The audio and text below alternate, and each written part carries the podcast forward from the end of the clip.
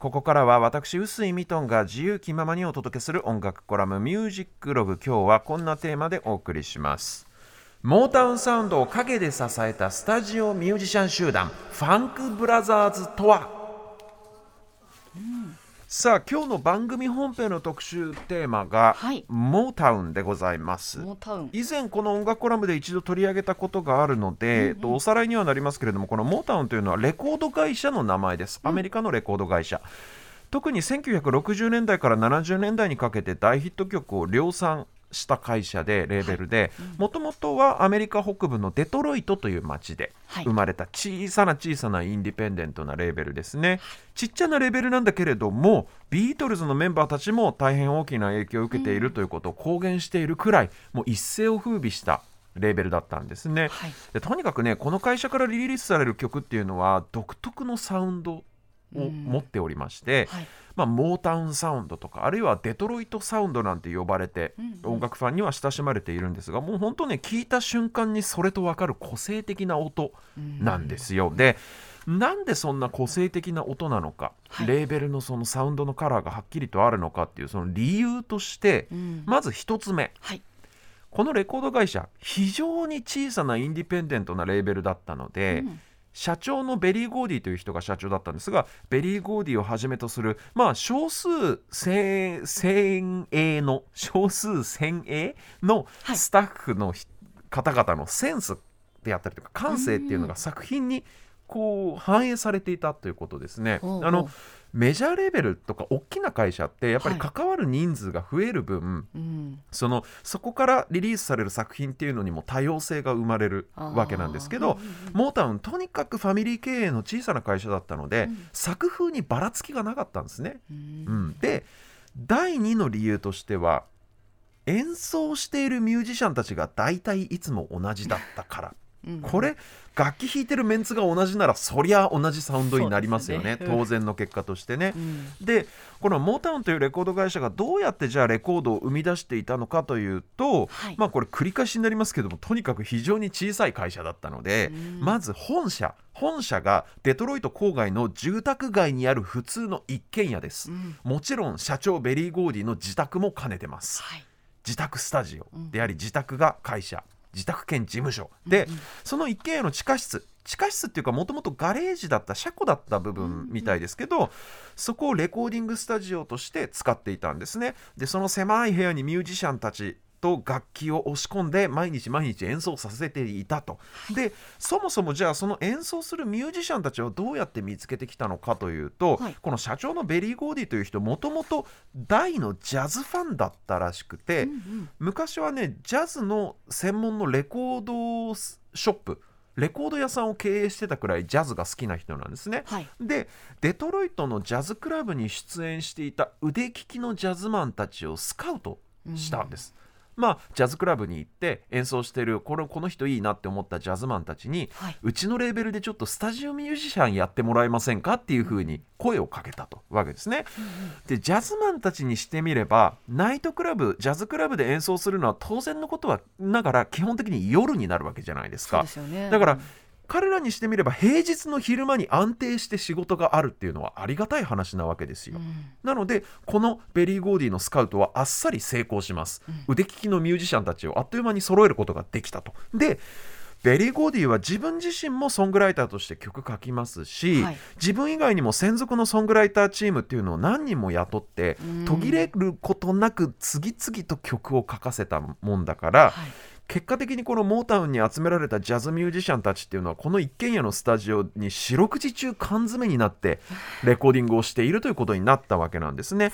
でもちろん年代によって多少メンバーの入れ替わりがあったりとか、うんあるいはあのベーシストが2人いたりピアニストが数人いたりとかってまあローテーションを組んでの交代制みたいな部分もあったんで日によって今日のベースはこいつ今日のピアニストはこいつみたいな感じで日替わりのメンバーになるみたいなところはあったんですけどそれでも基本的なメンバーっていうのは10年近く変わらなかった。いつも大体同じメンバーでやっていたと。でしかも同じ場所でレコーディングしてるわけですからやっぱり一つのサウンドがそこに生まれるわけですね。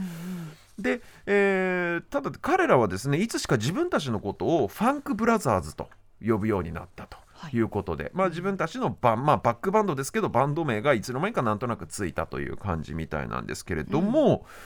この時代ね実はスタジオミュージシャンの名前がレコードにクレジットされることってほとんどなかったんですよ。はいうんなんでいくらモータウンのレコードが世界中で大ヒットしようとも演奏している楽器を演奏している彼らの名前が表に出ることっていうのはなかったんですね。影武者のようなあるいは黒子のような存在だったということになります。でなんでミュージシャンの名前をレコードのジャケットに表記することが少なかったかっていうと、うん。これまあこの音楽コラムでも何度か話してることですけど昔って編曲家の先生が書き上げたスコアをただただその通りに演奏するのがスタジオミュージシャンの仕事だったんですね。ね。つまり、うん。スタジオミュージシャンに個性は特に求められなかったんですよ、うん。ただ間違えずに譜面通りに上手に弾けさえすれば誰が演奏しようと大した問題ではなかったという感じなんですよ。なので、はいミュージシャンの名前をいちいち表記されることもなかったという感じなんですが、はい。モータウンの場合はミュージシャンがみんなジャズマンですから、うん。その場でアドリブで即興でアイデアを出しながらアレンジを固めていくという、まあ、いわゆるヘッドアレンジの手法で音楽を作ってましたから、つまりモータウンってある意味ではスタジオミュージシャンのセンスに頼ってうん作品を作っていたわけですね、レコードを作っていた。でこれって当時としてはかなり先進的な作り方をしていたわけです。50年代終わりから60年代にかけてですね、ただなんせそれまでの音楽業界ではミュージシャンの名前をクレジットするっていう習慣が文化が全くないもんだから、ね。うん。彼らの名前彼らのセンスに頼ってレコードを作ってるのに、うん。彼らの名前をレコードに表記することっていうのはなかったししかもモータウンっていうのはドーナツ版を売る戦略だったんですよ。わお金のないうん。若者向けにというか、はい。でドーナツ版ってね大体これ無地のスリーブに入ってるんですよ。白地の。だからあのジャケットとかがアメリカでは特にですけどあの7インチのシングル版ってジャケットないから、うんそもそもミュージシャンの名前書くスペースも別にないっていう。そういうわけでモータウンのレコードで一体誰が演奏してるのかっていうのは一部の音楽マニアを除いてはい一般的に知られることは彼らの存在が知られることっていうのはほとんどなかったんですね。うんただそんな状況がガラッと変わったのが2002年に公開されたドキュメンタリー映画「永遠のモータウン」という映画です。この映画ねモータウンの数々のヒットレコードの演奏とそれと実質的なアレンジを担当したこの彼らファンクブラザーズの姿に迫った映画なんですけども大変これが大きな話題になったんですよ。でこの映画をきっかけにこの彼らの裏方のスタジオミュージシャン集団ですね。彼らファンクブラザーズはなんとグラミー賞の功労賞を受賞受賞するとはい。いうことで、まあ、この時点ですでに亡くなられてたメンバーもお何人かいたのでそこは残念ではあるんですけれども、とにかく彼らの功績が世の中に正しく認められたという意味で、よかった。音楽史においてはとてもとても大きな出来事だったんですね、でも2002年ったら割と最近ですよ。ですよね。1960年代の話してるんですから、うん。しかもその後いろいろ研究が進みまして実は60年代の半ばくらいからはロサンゼルスのミュージシャンによってもかなりの曲がはい。ロサンゼルスでも撮られていたということが判明して、へー実はモータウンのレコードのサウンドを支えたのは必ずしもファンクブラザーズデトロイトのミュージシャンたちだけではなかったっていうこともへー最近分かりつつあると。い。こういう感じなんですけどね。そはい。のロサンゼルス側で撮ってたミュージシャン弾いてたミュージシャンっていうのが以前この音楽コラムでも紹介したキャロル・ケイっていう女性のベーシストだったりするんですけれども、まあ、え僕もね今回この音楽コラムの原稿を書くにあたってこの「永遠のモータウン」という映画20年ぶりくらいに見たんですけど一つね思ったことがあって、はい。今この時代に見たからこその感想なんですけど、はい。実は今の音楽シーンってこの60年代当時のミュージシャンの名前がきちんとクレジットされてないっていうドーナツ版の時代に逆戻りしちゃってるんですよ。ん？それなぜかっていうと、はい。サブスクのせいです。モータウンのファンクブラザーズをはじめ名前がこのクレジットされずに報われなかったはい。多くのミュージシャンたちの犠牲の上でですよ、はい。1970年代以降ようやくレコードや CD にミュージシャンの名前がクレジットされるようになったのに、うん最近サブスクで音楽が聴かれますから、ねジャケットはないブックレットとかライナーノーツがないわけですよ。でしかもなぜかほぼほぼ全てのサブスクのプラットフォームがスタッフクレジットを載せないのよ。だのテキストデータなんで技術的にはできないはずないんですよ、うん。でサブスクのプラットフォームあのによっては最近歌詞なんかは自動で表示されるじゃないですか。ね。ああいうふうにうん。別にミュージシャンの名前クレジットしてくれてもいいのにサブスクのプラットフォームはタイダルという海外今日本ではサービス始まってないですけど、はいタイダルというところ以外はかたくなにクレジットを掲載しないんですね。これってね利益配分がどうのとかいうのとは比べ物にならないくらい大きな問題点だと僕は思っていてね。やっぱりね裏方さんの権利とかあるいは名誉。こういうものをちゃんと大切にしない産業っていうのは僕は間違いなく廃れていくと思います、なのでサブスクせっかく簡単に気軽に音楽聴けるサービスなんだから、やっぱりミュージシャンとかスタッフのクレジットも簡単に見られるシステムっていうのが導入されることをとにかく一ミュージシャンとしても一音楽ファンとしても切に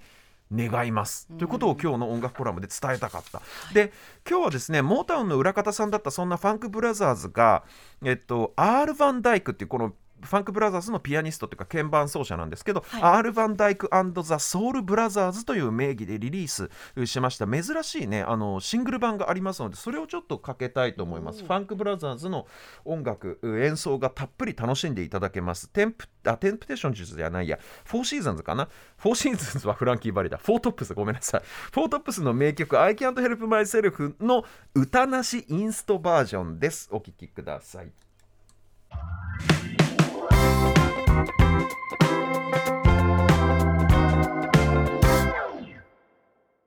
お送りしたのはファンクブラザーズことアールバンダイクザ・ソウルブラザーズで I can't help myself Sugar Pie Honey Bunchのインストバージョンお届けしました。